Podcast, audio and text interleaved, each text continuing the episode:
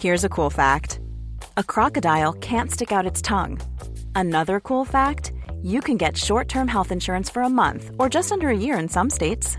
United Healthcare short term insurance plans are designed for people who are between jobs, coming off their parents' plan, or turning a side hustle into a full time gig. Underwritten by Golden Rule Insurance Company, they offer flexible, budget friendly coverage with access to a nationwide network of doctors and hospitals. Get more cool facts about United Healthcare short term plans at uh1.com. Escuchas. Escuchas un podcast de Dixo. Escuchas Fuera de la caja con Macario Esquetino. por Dixo, Dixo. la productora de podcast más importante en habla hispana. Bienvenidos, esto es Fuera de la Caja. Esta es la emisión número 30 y eh, como es emisión par, vamos a platicar acerca de estos temas de largo aliento que usted sabe, a mí me interesan mucho y pues yo confío que a usted también le llamen la atención, al menos eh, le parezcan interesantes. eh, porque pues me parece que al- alrededor de estas ideas es como podemos entender mejor lo que está ocurriendo hoy en el mundo. Habíamos platicado en la última eh, emisión de esta eh, colección, digamos, de temas de largo aliento, una eh, breve recopilación de las ideas para movernos ya a tratar de ir encontrando lo que ocurre hoy y cómo se le puede ir buscando solución. Entonces, eh, permítame que hoy tratemos de poner, en, aterrizar el efecto del cambio comunicacional que estamos viviendo. Los seres humanos, eh, lo hemos platicado, hemos utilizado diferentes tecnologías de comunicación que no son tantas. Eh, empezamos a hablar eh, y esto no sabemos exactamente cuándo ocurrió, pero es muy probable que el desarrollo del lenguaje ya propiamente como algo parecido a lo que hoy tenemos haya ocurrido hace cerca de 15 mil años. Anteriormente hablábamos, no cabe duda de ello, es posible incluso que especies previas a la, a la nuestra, al Homo sapiens, sapiens, eh, hayan tenido cosas parecidas al lenguaje, esto se lo suponemos porque la construcción de herramientas eh, que se fueron desarrollando en los últimos dos y medio millones de años, eh, aparentemente eh, sería muy difícil transmitirlas de generación en generación sin lenguaje, todavía no lo sabemos con certeza, pero sería un lenguaje muy limitado, por razones del tamaño de la población y de los grupos humanos, es decir, las bandas de seres humanos que nunca eh, superaron los 100 individuos, es difícil que haya habido un eh, lenguaje muy desarrollado. No ah, habría mucho, digamos, de qué platicar, no habría forma de desarrollar un lenguaje muy amplio porque pues es un grupo pequeño y la relación con otros grupos no era tan frecuente como para que se pudiera construir un lenguaje común a todos estos estas bandas. Eh, sin embargo, mm, hace 15 mil años que empezamos a vivir en grupos mayores, eh, esto puede estar probablemente asociado con el manejo del lenguaje. Lo relevante es que en ese momento la relación que el lenguaje permitía es una relación interactiva, es decir, todos pueden participar en una discusión colectiva, eh, eh, son grupos pequeños y la comunicación vía lenguaje, pues prácticamente todo mundo puede hablar y puede oír, de forma que es una relación, digamos, muy pareja. Cuando empieza la escritura, eh, y de esto hace 5.500 o tal vez 6.000 años, eh, la escritura cambia las cosas, porque no todos pueden escribir, sobre todo al inicio, cuando la escritura es eh, sumamente compleja y quien domina esta técnica incluso se acerca a ser un dios, así eran los escribas egipcios y mesopotamios al inicio. Entonces, la forma de relacionarse es eh, unidireccional. Alguien escribe y los demás leen. Eh, esto cambia por completo la relación y permite o facilita la construcción de jerarquías. Jerarquías en las que los seres humanos vivimos durante muchísimo tiempo, prácticamente desde entonces hasta hace 500 años. Y durante todo este tiempo lo que tenemos es un mecanismo de comunicación que utiliza eh, la escritura. Eh, no es que hayamos dejado de hablar, de hecho, pues todavía en el siglo XIII, XIV, XV inclusive, la relación eh, más importante es vía lenguaje, incluso en la academia, es decir, las universidades de esa época, era eh, fundamentalmente una relación hablada, no había como hoy libros de texto, lo que tenía usted era un planteamiento del profesor y una discusión pública que se apoyaba en los textos. Pero la construcción del cuento sobre el cual se organizaba la sociedad seguía siendo unidireccional, de quienes escribían hacia todos los demás. Esta relación unidireccional que, insisto, facilita las jerarquías es la que sostiene las religiones. Es una, digamos, relación eh, en, la, en, la, que ambas cosas eh, se favorecen. La escritura favorece a la religión, la religión favorece a la escritura, ambas sostienen las jerarquías. Y así funcionamos. Cuando inventamos la imprenta esto se descompone un poco porque aun cuando sigue existiendo una relación, eh, digamos, que no es eh, simétrica, eh, hay más personas que pueden publicar. Eh, cuando usted escribe un libro literalmente escrito a mano y hay que copiarlo, pues copiarlo es muy lento y muy costoso. Cuando lo imprime, puede hacer cientos o miles de ejemplares con cierta facilidad, de forma que tenemos más personas publicando y más personas leyendo. No es una relación similar a la conversación hablada, pero sí es mucho más, eh, digamos, eh, simétrica. Y esto rompe la relación jerárquica y es el inicio de la muerte de Dios, ya lo hemos platicado, a partir de la imprenta y a partir del descubrimiento de América, arranca un proceso en el cual empezamos a destruir la idea de Dios.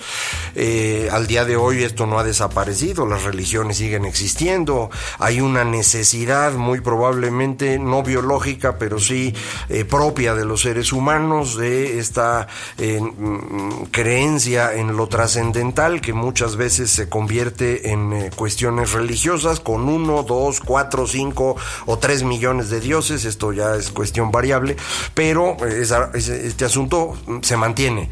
Sin embargo, pierde la capacidad de, ser el sostén de la política. Eh, después de la imprenta, eh, la siguiente tecnología, recuerde usted, es el periódico. Y el periódico es todavía eh, un regreso a esta relación unidireccional. Eh, a pesar de que la imprenta permite que muchos publiquen y muchos lean, el periódico reduce eso, porque ya no cualquiera puede hacer periódicos para que todos lean.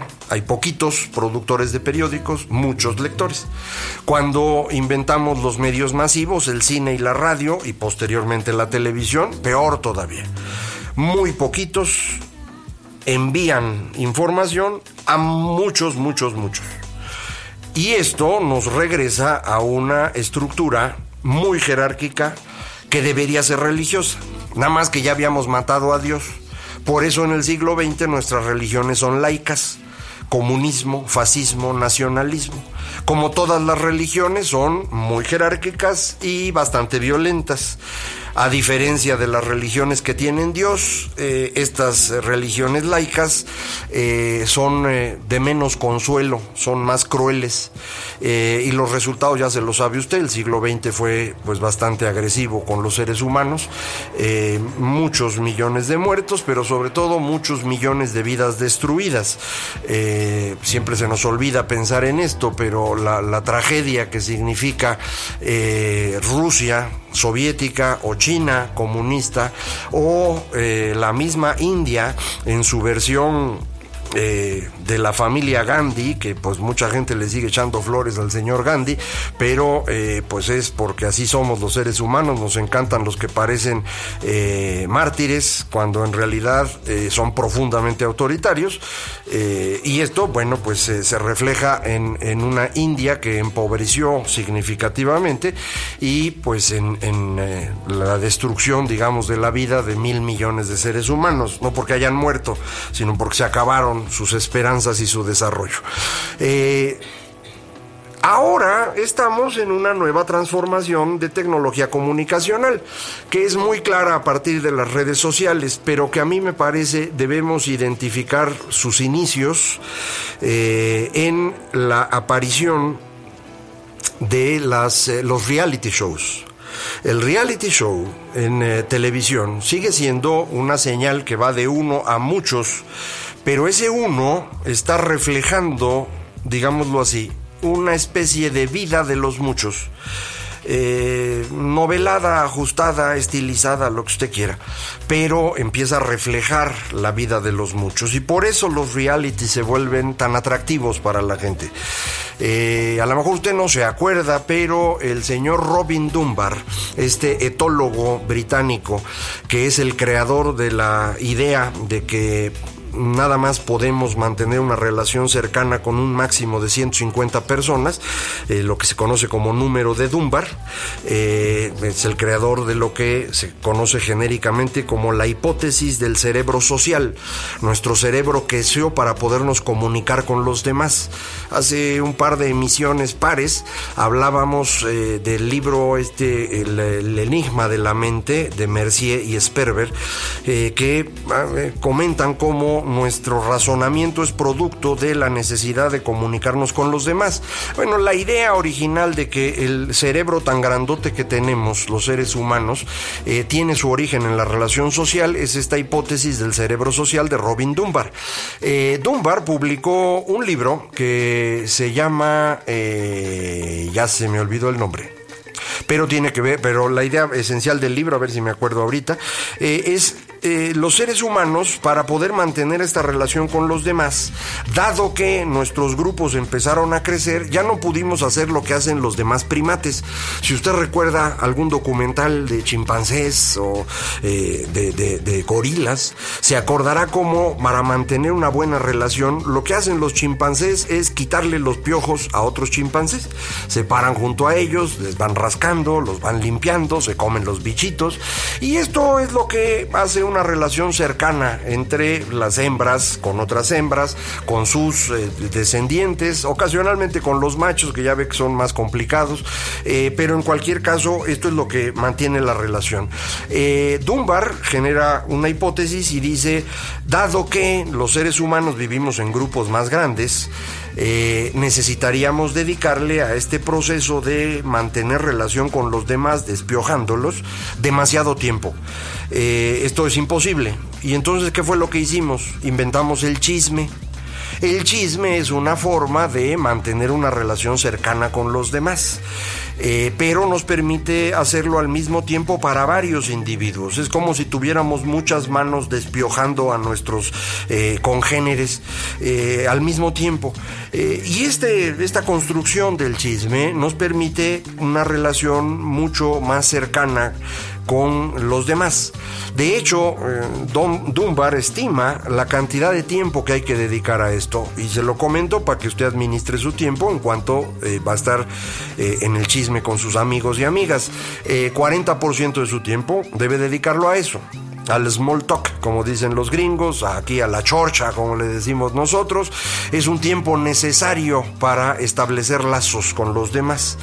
El reality show permite este establecimiento de lazos a través de una tecnología distinta, con muchos millones de seres humanos que están viendo el mismo chisme que nosotros. Eh, los realities empiezan en los años 90, se vuelven mm, la esencia de la televisión de ahí en adelante. Todavía en estos días tenemos una cantidad brutal de reality shows, ahora destinados a cosas extrañas como el que canta más bonito, el que baila mejor, el que ya aprendió a cocinar. El caso es algo que nos haga sentirnos parte de una pequeña comunidad que ahora ya no es pequeña, sino es de millones de seres humanos. Podemos no solo sentirnos parte al estar viendo esto en los medios, en la televisión, sino además al platicarlo con nuestros amigos. ¿Y cómo lo platicamos ahora? Pues ahora lo platicamos a través de las redes. De forma pues que las redes se convierten en el espacio del chisme, ahora con, insisto, millones de otras personas. Esto lo que significa es que estamos regresando a la primera tecnología comunicacional que tuvimos, la conversación, en el sentido de que es simétrica. Todos podemos hablar, todos podemos escuchar.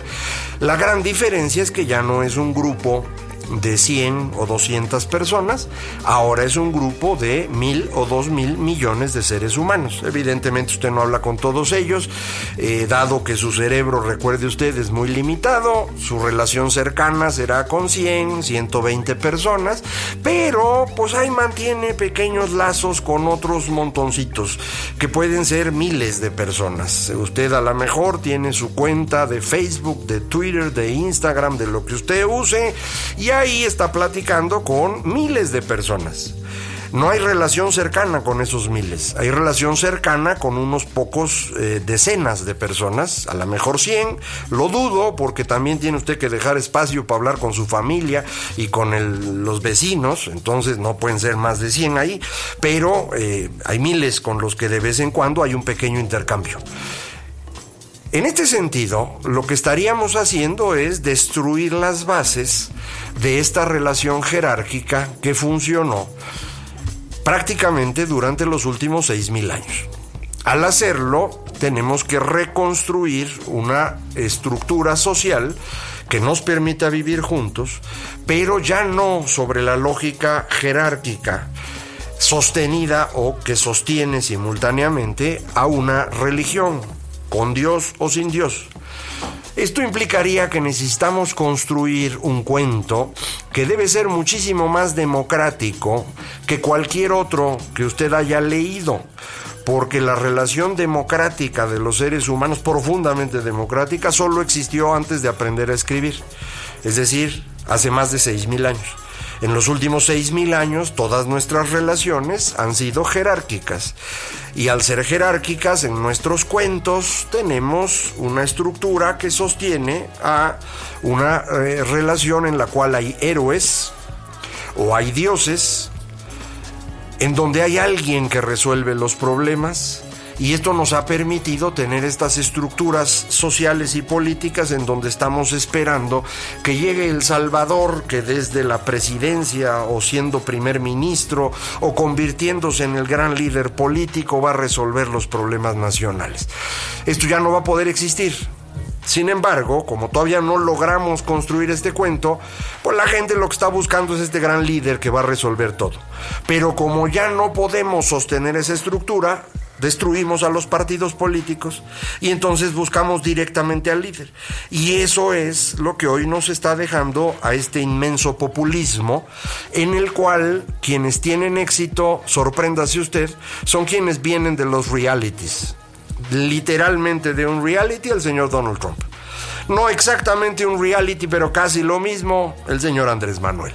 Y donde usted busque donde usted busque, lo que tiene es estos líderes políticos de esta cosa llamada democracia y liberal, que no es otra cosa que populismo, que no es otra cosa que fascismo. Es decir, un intento de regresar a lo que hicimos en el siglo XX, porque eso medio nos sirvió.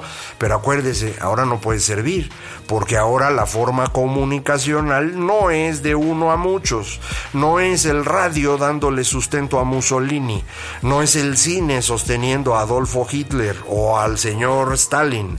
No, lo que tenemos ahora son redes y estas redes no le permiten siquiera al personaje que provino de ahí tener el poder suficiente para lograr lo que él pensaba que iba a lograr. Y digo él porque prácticamente en todos los casos son hombres.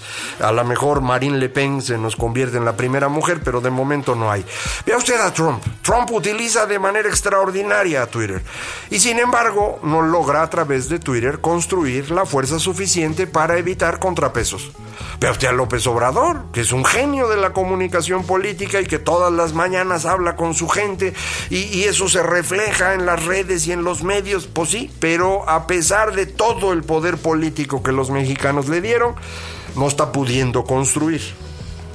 No solamente porque tiene un gabinete de incapaces y por los problemas que significa Morena, porque es un partido muy reciente y, todo eh, apenas en construcción, no nada más por eso. Hay algo más en el fondo y ese algo más es precisamente que nuestro sistema comunicacional eh, que en este momento es el más importante, no permite la construcción de estos esquemas autoritarios permite que arranquen los sistemas autoritarios y no les permite construir más. Esto no significa que no lo intenten, no significa que no puedan usar la fuerza para mantenerse ahí.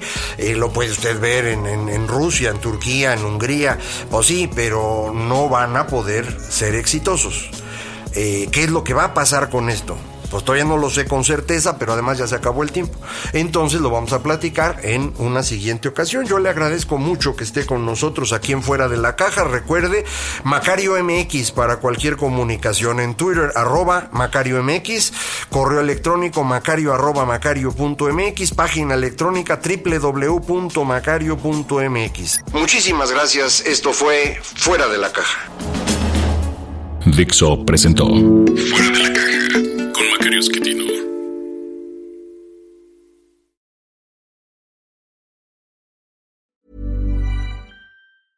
¿No se merece tu familia lo mejor? Entonces, ¿por qué no los mejores huevos? Ahora, Egglands Best están disponibles en deliciosas opciones. Huevos clásicos, de gallina libre de jaula y orgánicos de Egglands, que ofrecen un sabor más delicioso y fresco de granja que le encantará a tu familia. En comparación con los huevos ordinarios, Egglands Best contiene la mejor nutrición como 6 veces más vitamina D, 10 veces más vitamina E y el doble de omega 3 y B12. Solo Egglands Best. Mejor sabor, mejor nutrición, mejores huevos. Visita egglandsbest.com para más información.